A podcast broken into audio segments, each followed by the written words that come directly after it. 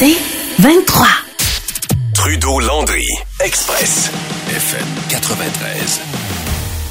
Je suis bien content qu'elle prenne un peu de temps pour, euh, pour nous parler parce que je vais être bien franc avec vous autres. Moi, j'ai pas de chien, puis je vous écoute à l'occasion. Le podcast 100% bête que tu fais avec Daniel Gauthier de Varennes.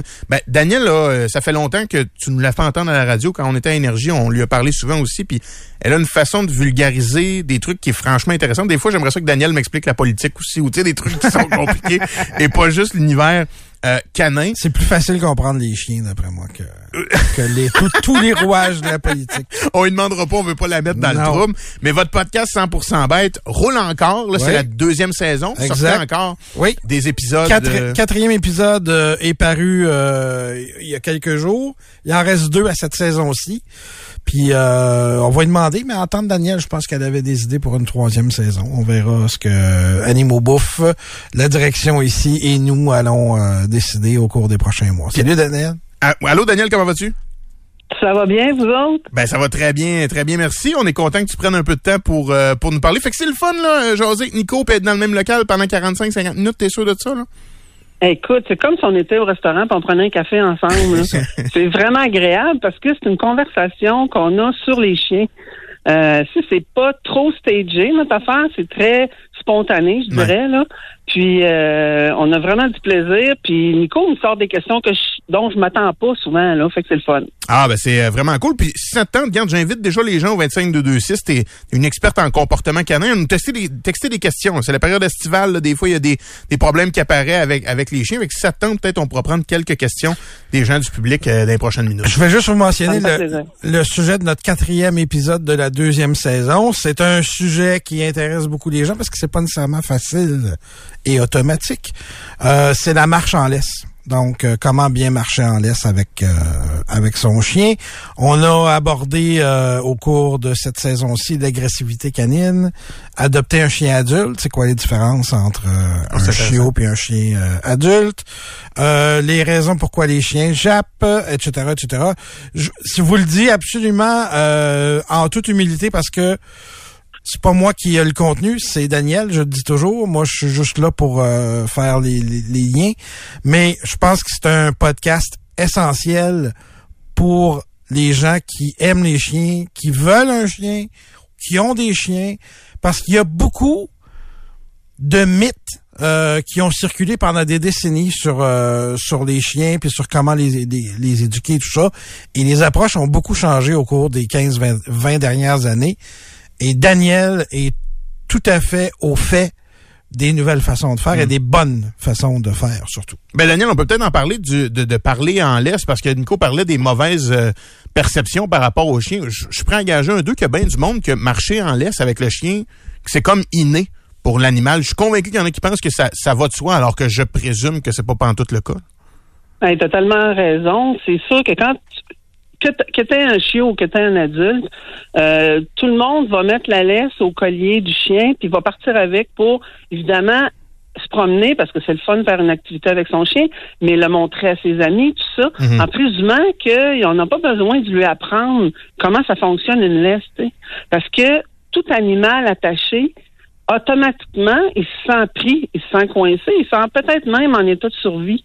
Fait qu'il va se projeter dans l'autre sens où est la tâche, puis il va, il va se retrouver en réflexe d'opposition. Fait que d'emblée, là, ça commence normalement assez mal, tu sais. Ah, Fait que toi, si tu prends pas le temps d'enseigner comment ça fonctionne la marche en laisse, puis de façon graduelle, hein, on parle pas d'aller marcher tout de suite sur le trottoir avec ton chien en ligne droite, là. Euh, il faut absolument l'apprentissage graduel. D'ailleurs, qu'on explique assez euh, dans, dans le podcast. Là, Euh, à peu près tout le monde est capable de- de- de- d'apprendre à son chien à marcher en laisse avec le podcast. Donc, c'est facile. Mais aussi, il faut savoir, là, Alex, Nico le sait déjà parce qu'on en a déjà parlé, c'est que marcher en laisse pour un chien, c'est plate. Ah ouais, Hey, c'est pas drôle de dire ça, là. c'est vrai, je savais pas. OK, Ben oui, parce que toi, tu penses, tu arrives de travailler, bon, je vais sortir mon chien, il s'ennuie, je vais le sortir dehors, ouais, OK. Mais dans la nature, là, un chien errant, là, les canidés errants, ils vont trotter. Ils vont pas marcher. OK. OK, fait que la- le trot, il se retrouve à être à peu près entre 12 et 15 km heure. Puis toi, même si tu marches très vite, euh, tu marches à 4 ou 5 km heure. Donc, le chien, là, c'est pas son pas naturel. Hmm. L'autre chose, quand le chien se déplace dans la nature, c'est pour trouver de la nourriture ou pour aller s'accoupler ou pour d'autres raisons, mais il se déplace pas lentement, à moins d'être en train de chercher quelque chose par terre qui l'intéresse puis qu'il a senti. Mais toi, dans ta marche en laisse, là, t'empêches ton chien de sentir. Ouais, toi, quand, tu, Ok? quand tu regardes à travers les fenêtres de maison, voir ce que le monde écoute, là, lui, là, il va aller chasser. Là. Vous avez pas les mêmes intentions. Ben pas du tout. On n'a pas le même but et on n'a pas la même vitesse de déplacement. Fait que si t'as pas enseigné à ton chien à pas tirer en laisse, c'est sûr, ou si t'as pas les bons outils, là, c'est un collier, euh, un collier étrangleur ou un collier plat, ça stimule à tirer quasiment, là. Donc, euh, tu vas nécessairement avoir des troubles en marche. Puis qu'est-ce qui va arriver? Tu vas te ramasser en punition. Tu vas le punir. Tu vas dire, hey, arrête de tirer, t'es pas gentil. Ou tu- au pire, tu vas te choquer avec ton étrangleur. Hmm. Donc, tu te ramasses en punition. Au lieu de, de regarder les besoins de ton chien, alors si tu vas marcher en laisse avec ton chien, je- premier conseil, je te dirais de brûler ton chien avant de partir. Avant d'aller prendre la marche. Épuise-le. Ah, ouais. Toi, tu vas prendre la marche pour le brûler, mais ça le brûle pas. Non, exactement. Fait que ça, ça, ça va plutôt le récréer, marcher en laisse. Mais ça va pas brûler son énergie. Et prend, et prend pas pour acquis que ça dépend des races, ça dépend de l'âge puis tout ça. Mais un chien normal, là, qui a deux ans, ou euh, euh, je te dis du Chihuahua au Saint-Bernard, faire le tour du bloc, c'est plate, là. Puis C'est pas long et ça ne peut pas brûler beaucoup d'énergie. Ah, c'est c'est vraiment intéressant. Puis tu vois, je, je te pose la question parce que il y a plein de questions qui sont rentrées pour toi, mais il y en a une d'Audrey en particulier, Daniel, qui porte là-dessus sur la laisse. Elle dit que son chien est réactif envers les autres chiens, mais juste comment il est en laisse. Comment on explique ça? Puis est-ce qu'il y a façon de le régler? Ben oui, c'est sûr qu'il y a une façon de le régler. Ça, c'est vraiment une bonne question. Écoute, un animal attaché, là, s'il y a un problème, la première chose qu'il veut faire, c'est d'habitude, s'il était libre, là, il va fuir s'il y a un problème, OK? Dans la nature, un chevreuil qui voit un loup, il se pousse, OK? S'il peut pas se pousser, il va se camoufler. Dans le cas du chien qui est attaché en laisse, s'il peut pas se pousser, puis il peut pas se camoufler parce qu'il est en plein milieu de la rue, OK, puis il a six pieds de corde, OK, qu'est-ce qu'il va faire? Il va vouloir se défendre. Parce que s'il pense qu'il va avoir un problème, c'est d'abord pour ça qu'il est pas content, ou des fois, il pourrait être excité puis aller au bout de sa laisse facilement, là, tu sais. Donc, il peut être, il peut, il peut être en colère, il peut avoir peur, puis il peut être excité. Il peut être content de voir du monde arriver ou voir un autre chien, mais en même temps, t'as pas le contrôle. Mais dès qu'ils sont libres, les chiens, ils vont pouvoir communiquer entre eux. Donc, ils vont pouvoir là euh, changer complètement de comportement. Et s'il n'aime pas la prochaine rencontre qui s'en vient, il va se tasser, il va peut-être s'en aller en arrière de toi, ou il va se donner de la distance. Hmm. OK? Ou il va aller se cacher à quelque part. Mais si il il peut pas faire ça parce qu'il est attaché, nécessairement, il va se projeter en laisse. C'est pour ça qu'il jappe, c'est pour ça qu'il fonce. Et plus on a des expériences qui s'accumulent, hein, ça fait 30 fois qu'il fait ça, plus il se projette à, à- à partir de loin. Au début, peut-être il se projetait proche, mais après ça, plus ça va, il sait qu'est-ce qui va arriver. Donc, il se projette bien plus de plus loin qu'avant, là. Donc, le problème, c'est la laisse. Et oui, il y a une manière de travailler avec ça. Ça, on le fait en consultation. Euh, si la dame peut, peut me contacter si elle veut, là, je fais des consultations pour ce problème-là toutes les semaines. Et on les règle à long terme. OK? C'est sûr que c'est pas une chose qu'on va régler dans une journée, Non. mais à long terme, on va pouvoir. Je voulais te demander aussi, parce que là, ça fait euh, quoi? On est le 19, là, mettons deux semaines que des centaines de milliers de personnes ont déménagé au Québec. Y a-tu une, euh, pas une règle d'usage, mais y a-tu des, des trucs à suivre quand tu changes d'environnement pour que ton chien garde les mêmes réflexes, ait des bonnes habitudes? Euh, Tu sais, c'est sûr qu'il y a des gens qui sont là-dedans puis qui voient soit un autre côté de leur chien ou qui ont l'impression d'en avoir perdu depuis, euh, depuis le déménagement. Comment on fait pour garder ces, bonnes habitudes-là qu'on a, qu'on a apprises à notre chien avec les années? Ben, dès que tu sais où tu t'en vas déménager, si tu peux, évidemment, tu devrais faire visiter, avant de déménager, là, tu devrais faire visiter le logement et l'environnement à ton chien. Non, Plusieurs fois, si tu peux. Et si tu peux apporter avec toi de la nourriture comme euh, du poulet cuit, euh, euh, du steak haché ou jouer à balle ou de rendre ça positif d'aller là, évidemment de pas l'abandonner là pendant une heure ou deux là, de rester avec lui puis de retourner chez à ton à ton logement à toi. Donc y aller, si t'es capable d'y aller plusieurs fois pour l'habituer et graduellement d'augmenter le temps de présence dans le nouvel environnement, puis en associant quelque chose de positif, ça devrait beaucoup aider ton chien. OK? Fait que c'est comme ça qu'on, d'habitude, quand on déménage, on essaie de faire ça parce que dans un nouvel environnement, évidemment, c'est un nouveau décor, il y a des nouveaux bruits, il y a des nouvelles personnes, il y a peut-être des nouveaux chiens dans l'environnement, des chats, etc. On ne sait pas qu'est-ce qu'il y a. Il y a peut-être des industries à côté qui font beaucoup de bruit. Euh, il y a des nouveaux sons, donc des nouvelles odeurs surtout aussi. Là. Donc, on va se promener dans le nouvel environnement, puis graduellement, on va acclimater notre chien, on va le faire s'adapter. Ah, c'est vraiment. C'est ça la solution. Je comprends, c'est vraiment intéressant. Puis ça, ça a une certaine logique. Là, on s'acclimate nous autres aussi comme humains. Fait que il faut que le, chien ait ce temps-là, euh, ce temps-là aussi. Dernière question en ce qui me concerne, Daniel. Après ça, je laisse, euh, laisse la place aux auditeurs parce qu'il y en a eu des bonnes au, 25 de 2-6. Bon, toi, ta, ta compagnie, là, Fidèle Canin, que tu le dis, t'aides les gens. C'est sûr que tu dois en voir ce dont je veux te parler, mais je le dis sans jugement, je veux juste comprendre. Qu'est-ce qui se passe avec les Golden Doodle? Qu'est-ce qui est arrivé depuis, mettons, 4-5 ans? Il me semble qu'on n'en voyait pas autant. Puis là, un nouveau chien sur deux sur Facebook, c'est des Golden Doodle. Est-ce que est-ce qu'il y a une, découverte de, de cette race-là? Est-ce qu'on en produit plus dans, je l'espère, des bonnes qualités au Québec? Qu'est-ce qui explique qu'on voyait des Golden Doodle arriver dans nos quartiers? Ben, on, c'est sûr que oui, je vois dire comme toi, on en voit beaucoup. J'en ai énormément. Des, en fait, toutes les, toute la déclinaison des doodles, les labradoodles, les golden doodles, les aussie doodles, parce qu'il y a des, des bergers australiens qui sont euh, croisés avec des, euh, des golden. Euh, oui, cette mode-là est partie aux États-Unis. En fait, c'est un éleveur de de, de caniche et de golden euh, qui euh, avait remarqué que des clients ne pouvaient pas adopter des golden en raison des allergies. Puis il avait remarqué que dans le caniche, ben il y a souvent moins d'allergies parce que c'est un c'est un poil qui est comme un petit cheveu là, puis il n'y a pas de sous-poil, puis on peut le tondre, mhm. contrairement au golden qui a un sous-poil. Donc il y a beaucoup d'allergies. Il a décidé de faire une portée, il a commencé par faire une portée, et certains chiens de ces de ces chiots-là euh, donnaient moins d'allergie aux humains. Donc, il a parti un élevage de Golden Doodle. Et là, c'est parti. OK? Donc, ah, on en voit vraiment beaucoup. Ben, d'abord, ils sont beaux. OK? Par contre, il faut que tu saches que ça demeure un croisement. C'est pas une race reconnue.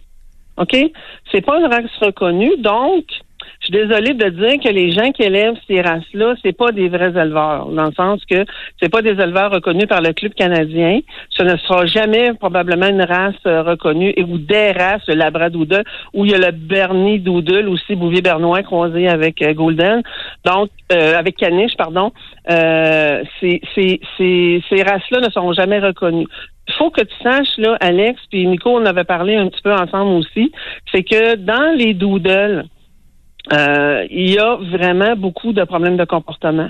L'effet d'avoir croisé ces deux races-là ensemble, ou ces plusieurs races ensemble comme ça, a, fait, a, fait que ton chien, c'est pas nécessairement un caniche ou un golden, c'est devenu une autre entité. Et cette autre entité-là, excuse-moi, mais est vraiment excitée, là. c'est des tornades, ça n'a pas d'allure. C'est des tornades. Pour vrai, c'est des bombes. OK, sont, mais sont magnifiques la plupart du temps, mais ils ont vraiment souvent des problèmes d'exstabilité. Donc, moi, ma, job, là, c'est vraiment, vraiment de, de, travailler avec les clients qui ont ces chiens-là et de leur monter des programmes d'activité qui vont, oui, les brûler, mais en même temps, il faut leur apprendre à se calmer. C'est ça qu'il faut faire. Euh, tu as raison, il y en a vraiment beaucoup. Et avec la pandémie, on a vu des nouveaux euh, designers dog, qu'on les appelle, là, ils dessinent des races, là, arriver avec toutes les doodles que tu peux t'imaginer, là, tu sais. Ah, Donc, oui, il y en a beaucoup. Parce qu'il y avait de l'argent à faire pendant la, pendant la pandémie. Ben oui, il y avait de l'argent à faire. Mais là, si tu, si tu remarques, euh, je sais pas si tu suis, là, sur euh, les réseaux sociaux, il y a beaucoup de portées que les choses sont pas vendues maintenant, là. Ah ouais. OK, là, on voit là, que ça a plafonné, puis on voit qu'il y a beaucoup plus d'abandon maintenant là aussi. Là. Fait que c'est, pas une bonne nouvelle. Là. Tout ça, c'est pas une bonne nouvelle. Et c'est, c'est, un signe d'improvisation. Et d'ailleurs, l'éleveur américain qui a parti ça le regrette amèrement parce qu'il dit j'ai créé un monstre. Hmm. Ouais, j'ai créé un monstre et c'est très bien qu'ils ont des problèmes de comportement, ces chiens-là. Donc, tu sais, c'est pas juste, tous les, tous, tous les chiens et toutes les races ne s'équivalent pas et tous les croisements ne s'équivalent pas en termes de comportement, en termes de génétique. OK? Fait que ce que tu prends, ce que tu vois, c'est pas nécessairement ce que tu as à l'intérieur. Puis c'est là les surprises là, qui arrivent. Là. OK. Je te pose deux, trois questions en rafale de, de des auditeurs, Daniel. Puis je, ce que je remarque en passant, je vous le dis, euh, il y a très peu de questions qu'on n'a pas abordées dans un des podcasts. Tiens-toi. Alors, fm93.com, section balado dans le menu, vous allez retrouver 100% bête. Et quand je vous dis je vous suggère, si vous vous intéressez de près ou de loin aux chiens, euh, la plupart des situations, parce que c'est pas toujours des trucs qu'on peut raconter en 30-45 secondes. Là, des fois, il y a plus de mise en contexte que ça, mais je te pose quand même une coupe de questions. Mon chien d'un an joue à nous mordre et mordiller. On a tout essayé. Quel serait votre truc? Par pitié, j'aimerais tellement régler ça. OK. Euh, ben, des trucs, j'en ai pas des trucs. OK? J'ai plutôt des, des procédures. La première chose, ça dépend de l'âge du chien aussi. Est-ce que ce il y a un an. OK, excuse-moi, j'avais pas entendu. Donc, il est euh, encore jeune. Est-ce qu'on a la race? On ne sait pas? Non. On ne sait pas. OK. Il est encore jeune, donc possiblement qu'il a énormément d'énergie. OK? Le, fait de d'avoir un chien qui nous mordait, qui soit qui nous mord les mains, qui nous tire notre linge ou qui mange nos souliers, c'est souvent l'indice qui nous dit que notre chien n'a pas assez bougé. OK? Donc, préalablement, si votre chien, là, vous vous levez le matin, là, puis il commence déjà à vous mordre les pieds, tout ça, devriez, quand vous sortez dehors, l'envoyer faire ses besoins. Après, avant d'avoir mangé, vous devriez le faire jouer, le, faire courir, le faire dépenser son énergie le plus jusqu'à temps, dépendamment de, sa condition puis son âge, jusqu'à temps qu'il se couche à terre puis il dit OK, c'est assez là. Euh, bon, ça, ça veut dire que vous pouvez probablement rentrer en dedans dans la maison, peut-être offrir un petit cogne avec euh, du bord d'arachide dedans pour l'occuper et faire vos activités, votre chien, il va être beaucoup moins demandant. Souvent, c'est un signe d'énergie, mais c'est aussi un signe de on fait-tu quelque chose? C'est une demande d'attention. Le chien sait pas comment le dire. Fait là, il va mordre, il va tirer. Puis là, nous, le, le réflexe qui est pas bon, là, qu'on fait la plupart du temps, c'est choquer. Plus vous allez vous choquer, moins votre chien va comprendre, puis plus il va avoir tendance à vous mordiller, parce que là, des fois, ça peut comme tourner vers de la colère. Donc, première étape, brûler son chien avant que le problème arrive. pas attendre qu'il arrive. Puis des fois, il y a des heures là, que ça arrive. Euh, des gens me disent Ouais, c'est que après souper, là, quand je m'assois, puis là, j'ai fini ma journée, puis j'écoute la télévision, là, mon chien s'en vient, puis il me saute dessus, puis il sort mon linge. Bien, vous le savez que d'habitude, le soir, là, tôt le soir, il recommence à avoir d'énergie. Donc, après souper, euh, ce que vous devriez faire, là, si votre chien vient pas de manger, là, faites attention pour pas faire une tension d'estomac, mais vous devriez aller jouer avec avant que le problème arrive. Fait que le problème, il va partir de lui-même. De lui-même. Aussi. L'autre affaire, devriez pas vous rouler par terre puis jouer avec vos mains avec votre chien. Hein, si vous vous roulez, par terre comme les chiots font ensemble, ben votre chien va être habitué de jouer comme ça avec vous, puis il va tirer sur vous, il va, il va vous mordre, il va tirer vos cheveux, il va faire ça aux enfants. Donc, ça, on fait pas ça. Si on joue, on joue à balle, on tire des, on tire des frisbees, on lance des bâtons, on court à côté pour euh, faire de la course si vous voulez, mais on ne joue pas physiquement avec son chien pour pas avoir ce comportement-là.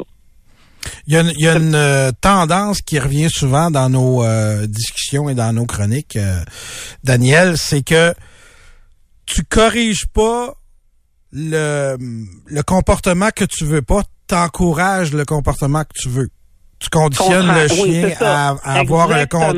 Donc, si tu t'as joué avec ta... Tu sais, je vois beaucoup des gens, souvent, ils agacent leur chien euh, avec leurs mains, justement, là, euh, toucher ses pattes ou toucher sa gueule, puis là, le chien snap dans les airs, ben, vous venez peut-être juste de vous amuser, mais vous venez peut-être aussi de créer un problème qui va être difficile à, régler plus tard. Créer un besoin. Créer un besoin. Ça devient un besoin. C'est ça, tu as tout à fait raison. Quand on travaille, puis quand on, on voit là que ce comportement-là se répète, puis souvent, il y a des, il y a des périodes, il y a des heures dans la journée. Ben, avant que ça arrive, comme tu dis, on travaille en amont. On travaille avant que ça arrive parce que ça, c'est le signe d'un besoin. C'est le signe que le chien veut faire quelque chose ou le, le, signe que le chien il veut peut-être aussi qu'il fait ses dents. Si, ben là, dans le cas de ce chien-là, il y a un an, c'est pas ça, mais si c'est un chiot, ça peut être qu'il veut faire ses dents. Donc, peut-être lui donner des choses à mordiller. Mais là, dans le cas d'un adulte, c'est sûr que c'est un signe d'attention et c'est un signe de débordement d'énergie. OK, une dernière parce que le, le, le, temps avance quand même. Mon berger australien Golden de 11 ans, donc c'est un croisé, euh, de plus en plus lorsque quelqu'un arrive chez moi. Est-ce que ça se règle ou il est trop tard? Je vous dirai quelque chose que Daniel m'a dit m'a dit et que je sais, il est jamais trop tard. Euh, mais faut faut faut agir. Donc euh, qu'est-ce qui arrive? Qu'est-ce qu'on fait avec ça? OK, il n'est jamais trop tard, mais si ça fait cinq ans que ton chien fait un problème, puis tu penses à le régler dans une journée, ça ne marchera pas là. OK, il n'y a personne qui peut régler ça, euh, à moins d'avoir tellement une méthode aversive que tu écrases ton chien, mais c'est pas ça que je vous conseille du tout. là.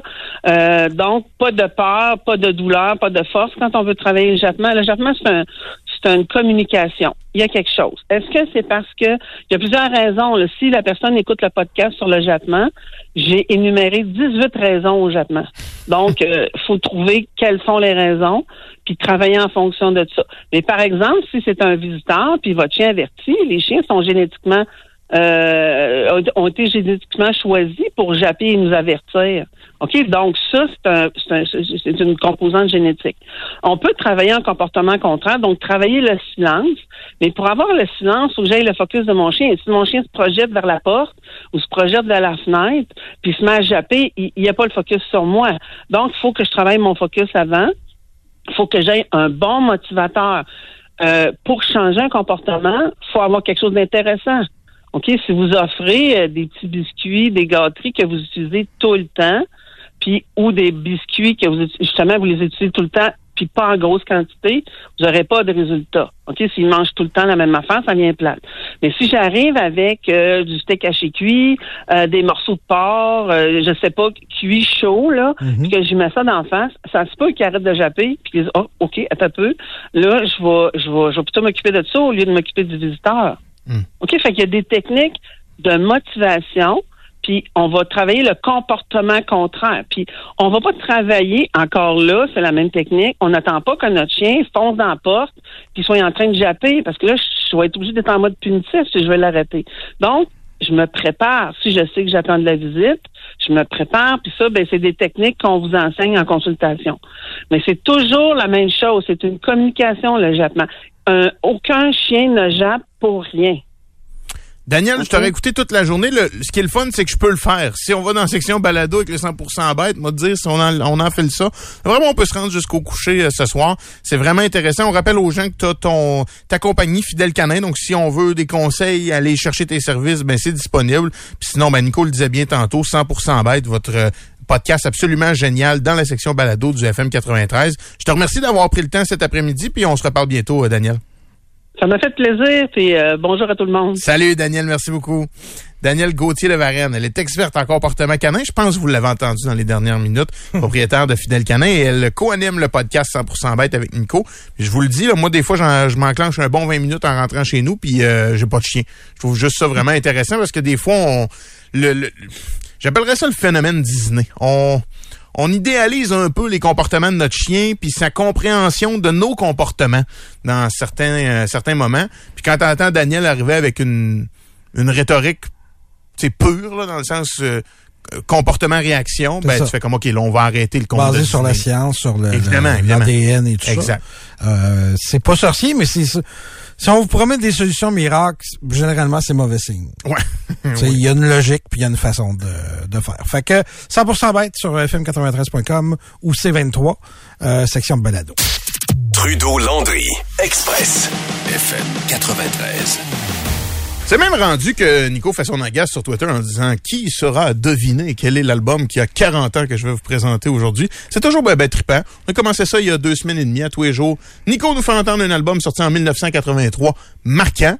Et euh, nous le découpe, des chiffres, euh, nous l'explique. C'est toujours bien ben le fun, un moment que j'aime bien. Nico, ça va aujourd'hui? Aujourd'hui, on va parler d'un artiste que j'utilise artiste pour vous dire si c'est un groupe ou un individu. Tannant qui a eu un plus gros impact sur la ville de Québec que Régis Labon. bon, il met le sang en politique. Euh, C'est un huitième album dans ce cas-ci pour un trio qui œuvrait déjà depuis dix ans. Donc, premier album en 73. Et là, dix ans plus tard, on parle d'un album de 83, donc qui a 40 ans. Euh, le leader du groupe, puisque c'est un trio, voulait sortir de leur son habituel, qui était plus dans le boogie, dans le southern rock, pour le faire évoluer, pour jouer dans les clubs, parce qu'ils sont allés en tournée en Europe. Puis ce groupe-là a entendu une nouvelle tune des Rolling Stones, ou une récente tune des Rolling Stones, jouée dans un club, donc dans une disco. OK.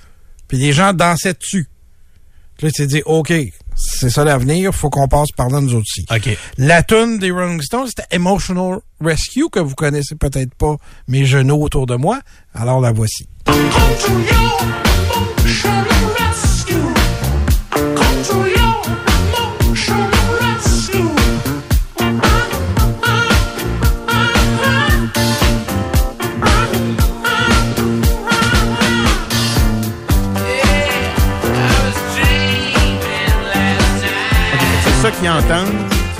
De ça qu'ils changent un peu leur Ouais. ton.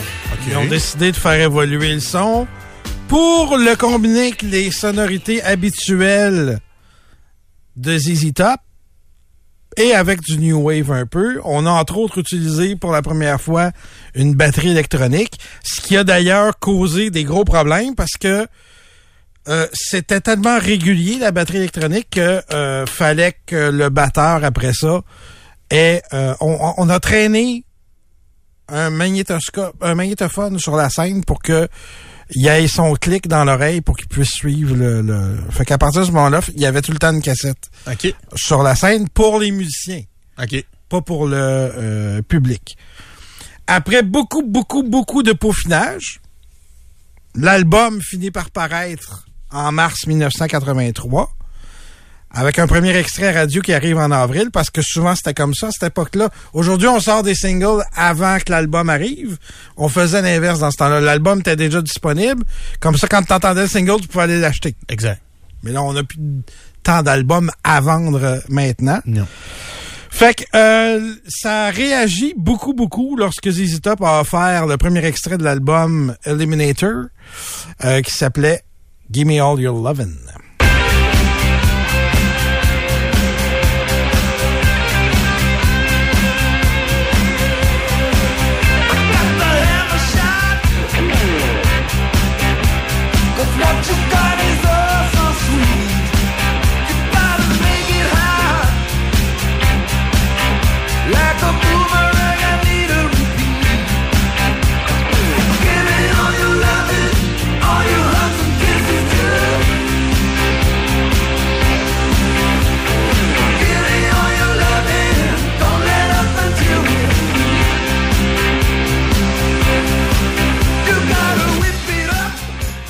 Donc ça, c'était le premier extrait qui a fait ses efforts. Euh, T'as connais quand même? Oui. OK. Faut quand même attendre le. Parce que je cherchais la similitude avec ce que tu viens de nous faire jouer des, des Stones. C'est, faut, c'est plus dans le refrain. T'as comme le- l'espèce Ben, de. c'était pas une similitude. C'est un côté dansable. Ouais. Qui était pas là Mais dans, ouais. la, mais dans la musique de l'artiste avant nécessairement. Euh, ça a continué avec Sharp Dash Dressed Man, qui était le deuxième extrait.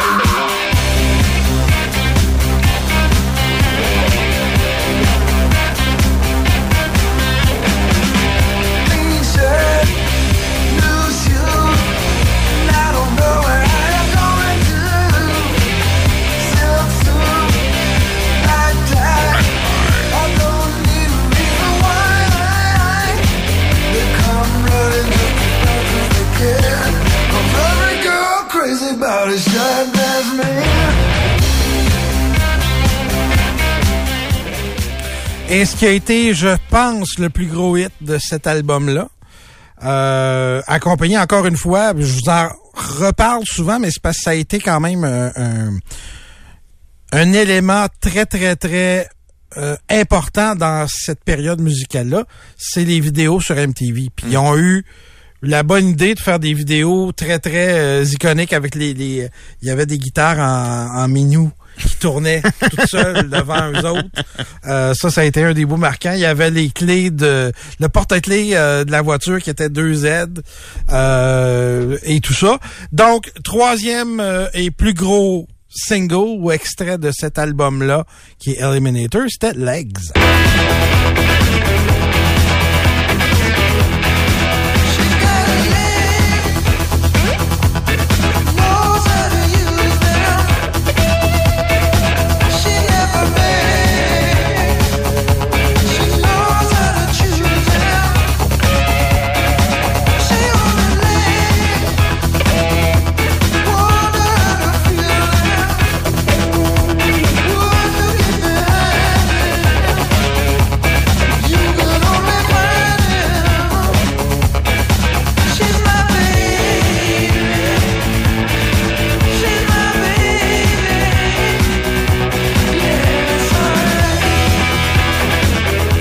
Donc là, t'entends le synthétiseur Ouais. ajouté à la, aux guitares habituelles de, de, de ZZ Top. Fait que Houston, we have a huge hit. Parce que c'est un groupe de Houston. Ok. 20 millions d'exemplaires juste de cet album-là. Euh, qui était le huitième, je vous le rappelle. Fait qu'il y avait, quand même déjà eu du succès avant et il y en a eu euh, après. Ça a vraiment développé leur carrière internationale. Euh, et euh, je, je trouve toujours euh, ça euh, très drôle. Je pense que ce que j'aime le plus de ZZ Top, c'est que le seul qui est pas barbu s'appelle Beard. c'est Frank Beard, c'est le batteur, puis il est pas barbu. Euh, oui, effectivement. Euh, je vous disais que ça avait eu un impact sur la ville de Québec, un impact incommensurable, parce que c'est le groupe qui a transformé le Festival d'été de Québec en festival international. Daniel Gélina, le festival avant, là, c'était Renault, C'est très local. puis ouais. Julien Hitler, puis des artistes de- du Québec Ouais. puis c'était francophone. Puis euh, ça coûtait euh, rien ou ça coûtait 10 piastres y aller. OK? En 2005, euh, Daniel euh, Gélina euh, a décidé de faire un test. Ils ont invité ZZ Top. J'en teste en passant. 75 000 personnes sur les plaines, ça s'était jamais vu au, au festival d'été. Il y avait eu un concours de hot rod, puis de, de la grosse affaire. À partir de ce moment-là, ben, je vais vous faire la nomenclature de certains des artistes des années suivantes. OK. OK? Fait que ZZ Top en 2005, première grosse vedette euh, anglophone au Festival d'été de Québec, full record. Fait qu'en 2006, on a eu Scorpions, Twisted Sister, Yellow Card, entre autres. En 2007, Nickelback et Kanye West. Oui. T'as manqué Kanye West au Festival d'été. Euh, en 2008, Van Halen, Aznavour, STP, Akon, Linkin Park. Ah, c'est allé vite, hein, pareil. En 2009, Styx, Indochine, Kiss, Sting, Stained, Seether, c'était les S qui étaient à l'honneur cette année-là, et Placido Domingo. En 2010, Maiden, Dream Theater, Steve Winwood, Rush, Black Eyed Peas, Rammstein. Puis là, on est rendu où on est rendu. Vous connaissez le reste. Fait que sans ZZ Top, il n'y a pas euh, tous ces artistes-là à Québec. Jamais. Puis le flair de, de Daniel Gélina est fou, mais fallait toujours bien que les autres acceptent aussi. Là. Il regardait Absolument. la prog, là, Ben de oui. ce dans quoi il s'en Ben allait, oui, ben faire- oui, ben oui. Ils ont dû dire euh, What the fuck? euh, Qu'est-ce que c'est ça? Ouais, mais eux autres, j'imagine que tu leur as fait un, un chèque, puis c'est correct. Ouais, oui, c'est sûr que ça joue. Là, l'argent mène le monde, mais en même temps, tu regardes à côté de quel nom tu te retrouves, tu fais, on s'en va-tu vraiment là, nous autres? Ouais. C'est hot, pareil, je savais pas. Je savais pas. Fait que euh, oui, j'ai envie de dire que ton information est vraie euh, dans la comparaison avec euh, notre notre ancien maire. Très bon, Nico, comme d'habitude, avec euh, ZZ Top, euh, qui était l'album qui a 40 ans cette année. Trudeau, Landry, Express, FM 93.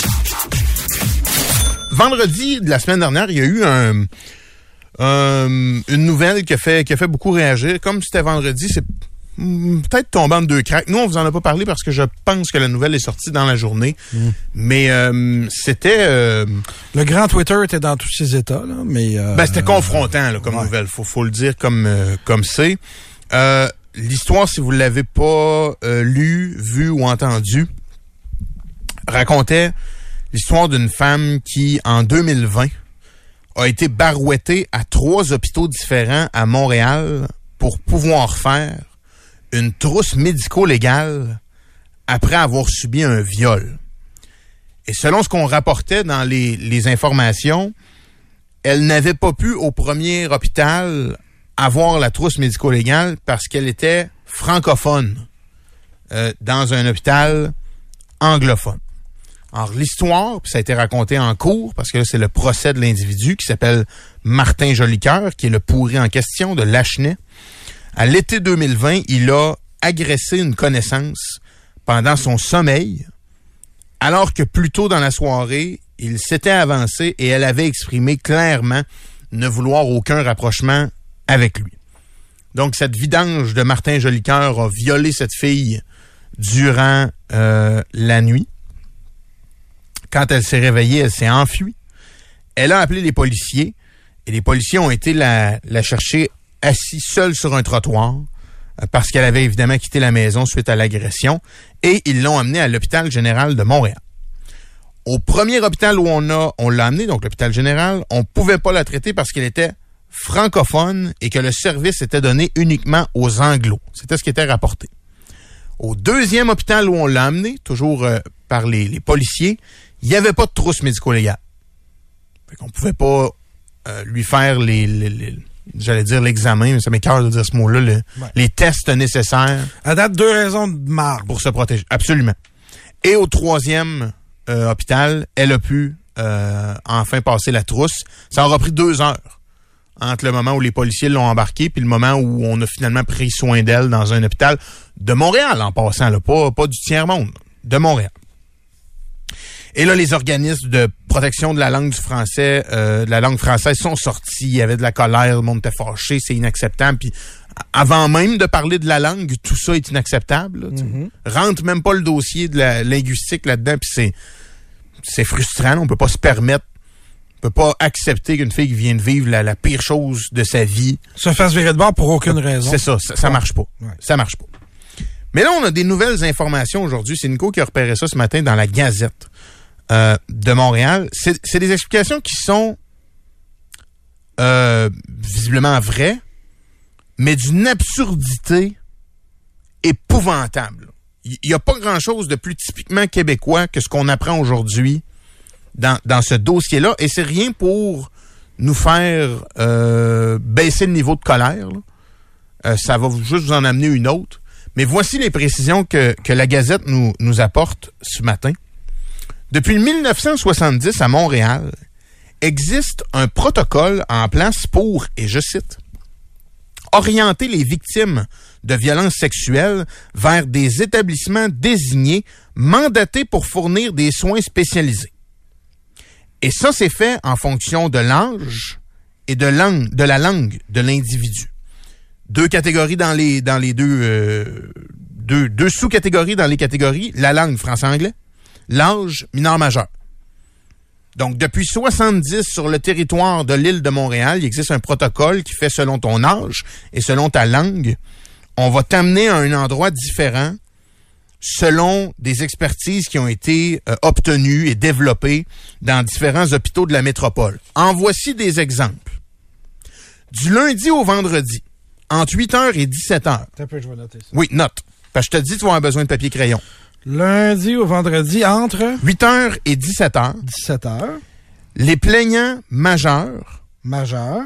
français comme anglais, OK, bilingue. Bon, on simplifie.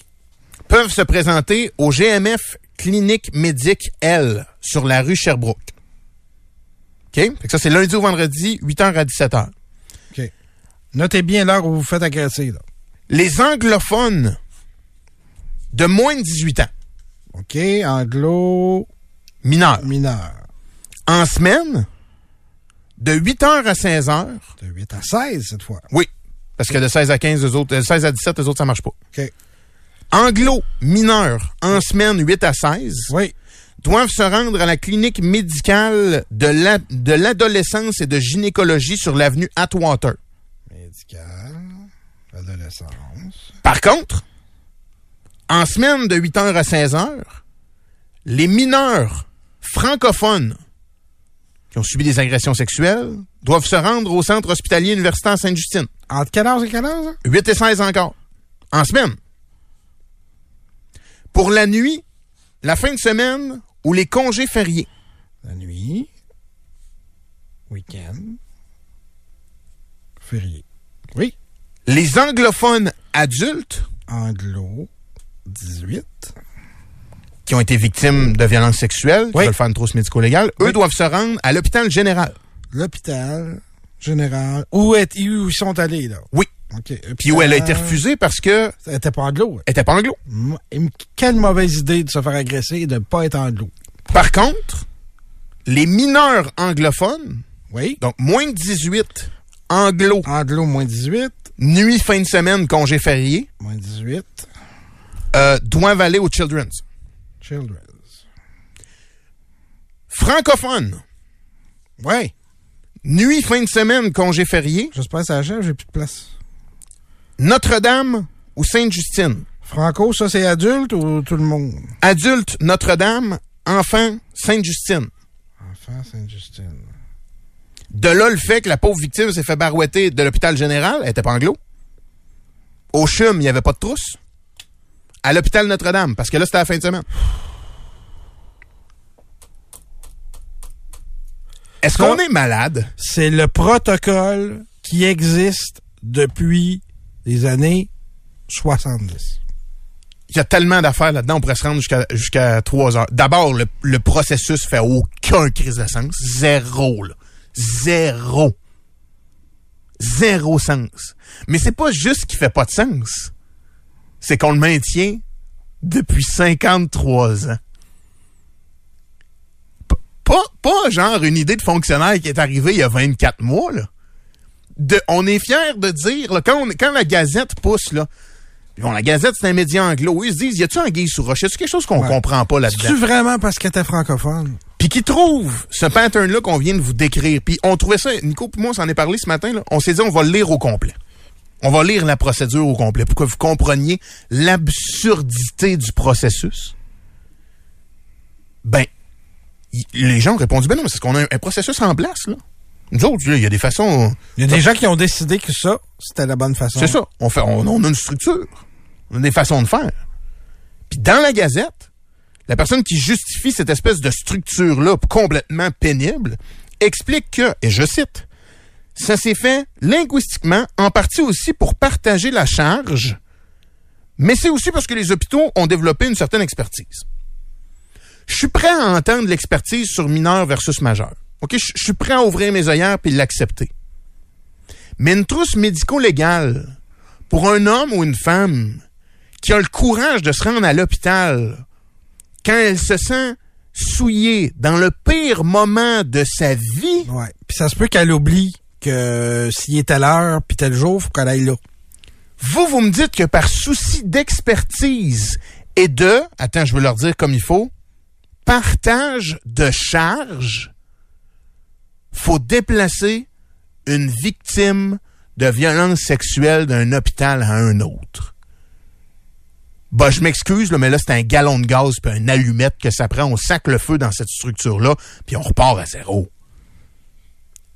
C'est d'une absurdité sans nom. Ça doit demander une dose de courage terrible.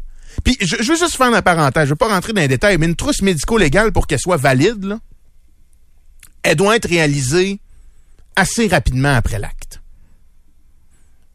Je veux pas décourager personne, je veux pas dire des fausses affaires, mais tu peux pas aller faire une trousse médico-légale un mois après avoir été victime de violences sexuelles. Faut que ça soit dans l'immédiat, pour des raisons que vous comprendrez. Ça prend des traces. Ça doit être l'affaire la plus terrible à vivre, une colline de trousse médico-légale. Mais nous, on a décidé que pour une structure de répartition de tâches et d'apprentissage de l'expertise, du en semaine de 8h à 16h, les anglophones de moins de 18 ans doivent se rendre à la clinique de médecine de l'adolescence et de gynécologie sur l'avenue Atwater. Par contre, les mineurs francophones, eux, doivent se rendre au centre hospitalier universitaire Sainte-Justine. Ça va pas, là. Ça va pas. Puis tu sais, dans l'expertise, on cite euh, la prévention des maladies transmises sexuellement pour les victimes, la prévention de grossesse. Vous allez me dire que d'un hôpital à l'autre, on n'est pas capable de faire ça. On daigne pas comme société offrir ce, ce minime service-là à quelqu'un qui vient de se faire violer. Il faut développer l'expérience. Le cœur me lève. Fait que, vous comprenez qu'à l'origine, c'est vrai qu'elle n'a pas été traitée parce qu'elle était franco. Mais c'est pas, C'était pas basé sur la langue, on l'a pas rejeté à cause de sa langue. c'était basé sur une structure administrative. ça. Ce qui est, à mon sens, mille fois pire. J'aurais finalement préféré qu'elle ait été refusée à cause qu'elle parle français. Ça aurait été mieux. Parce qu'il y aurait quelqu'un qui aurait pris une mauvaise décision une fois, on aurait pu le corriger. Là, ce qu'on comprend, c'est qu'il y a une structure vieille de 53 ans qui fait qu'on a reviré de bord une fille qui était pas au bon hôpital pour sa trousse médico-légale parce qu'elle elle parlait pas en bonne langue.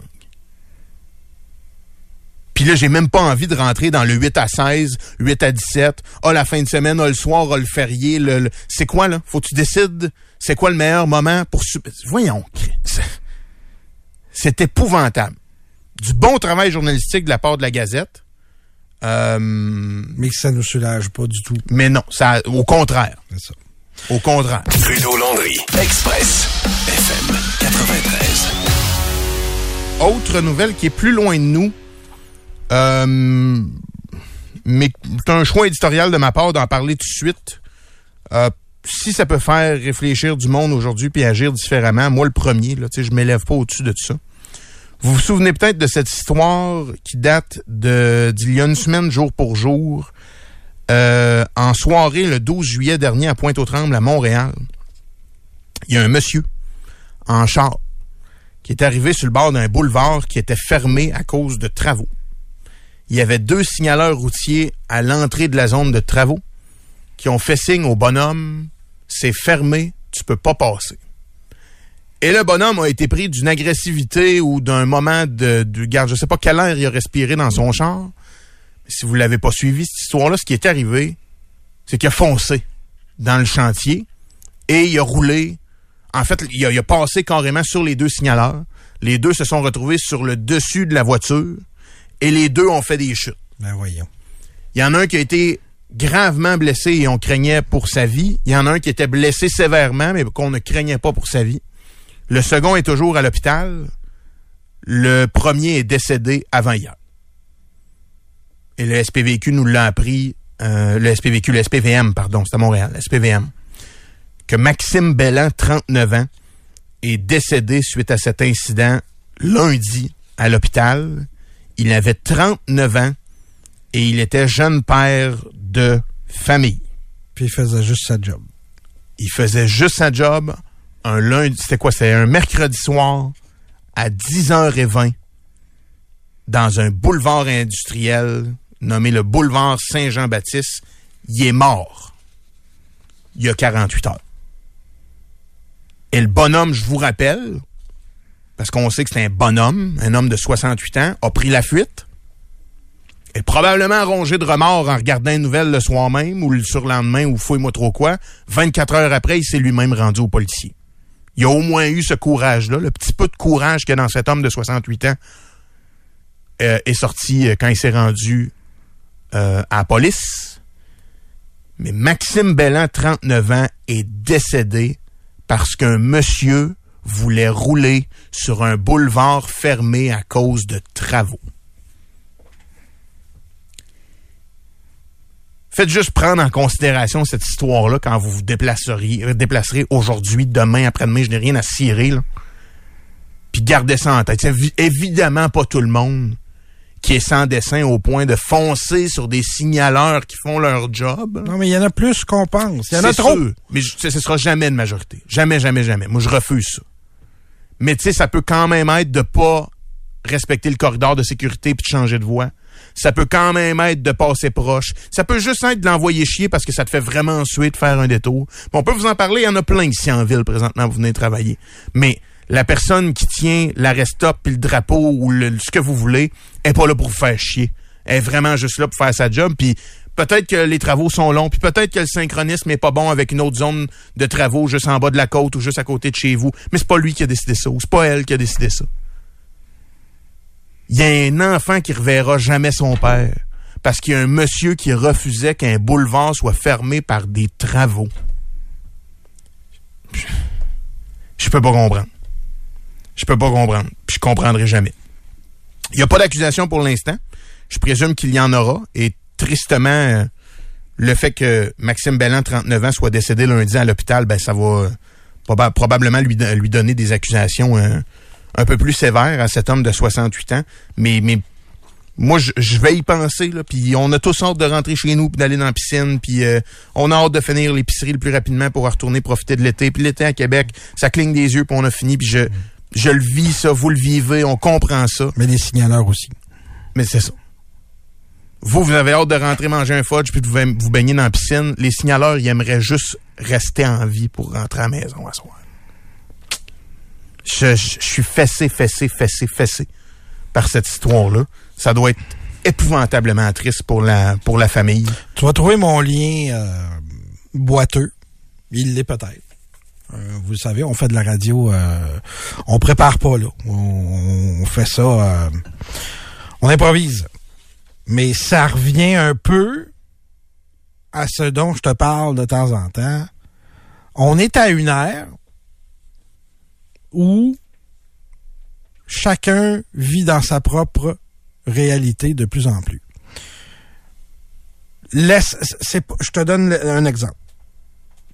L'aéroport, ça compte plus. OK? Les centaines, voire des milliers de personnes qui sont dans l'aéroport, ça compte plus. Ce qui compte, c'est le fait que la personne veuille passer son temps d'attente de l'avion à appeler quelqu'un sur FaceTime. OK? C'est ça qui compte pour cette personne-là. C'est cette réalité-là à elle. Mhm. Le monsieur, la réalité que le boulevard est fermé, ça existe pas.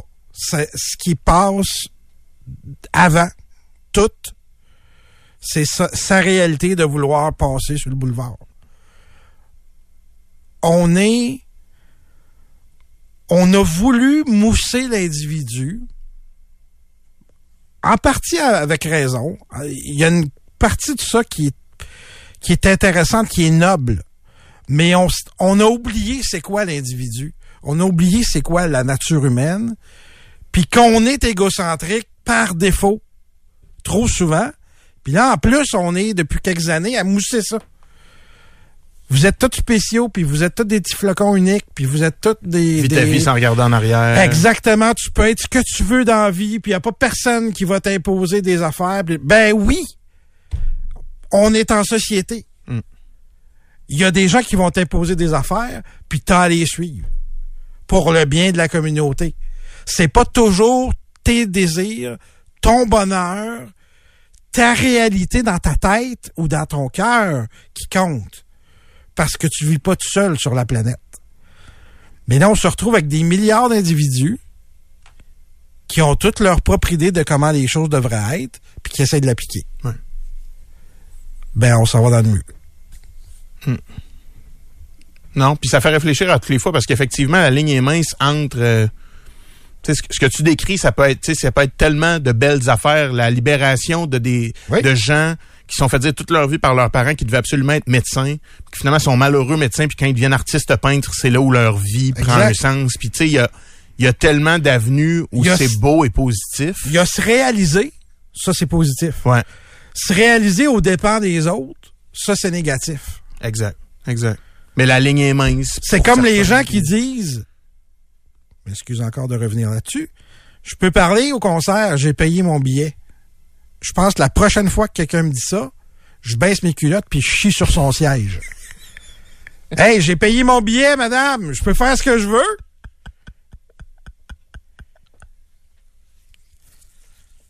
C'est ça la mentalité. J'ai payé, je peux faire ce que je veux. Ben non. Cet exemple-là est bon. L'image, ouais, tout.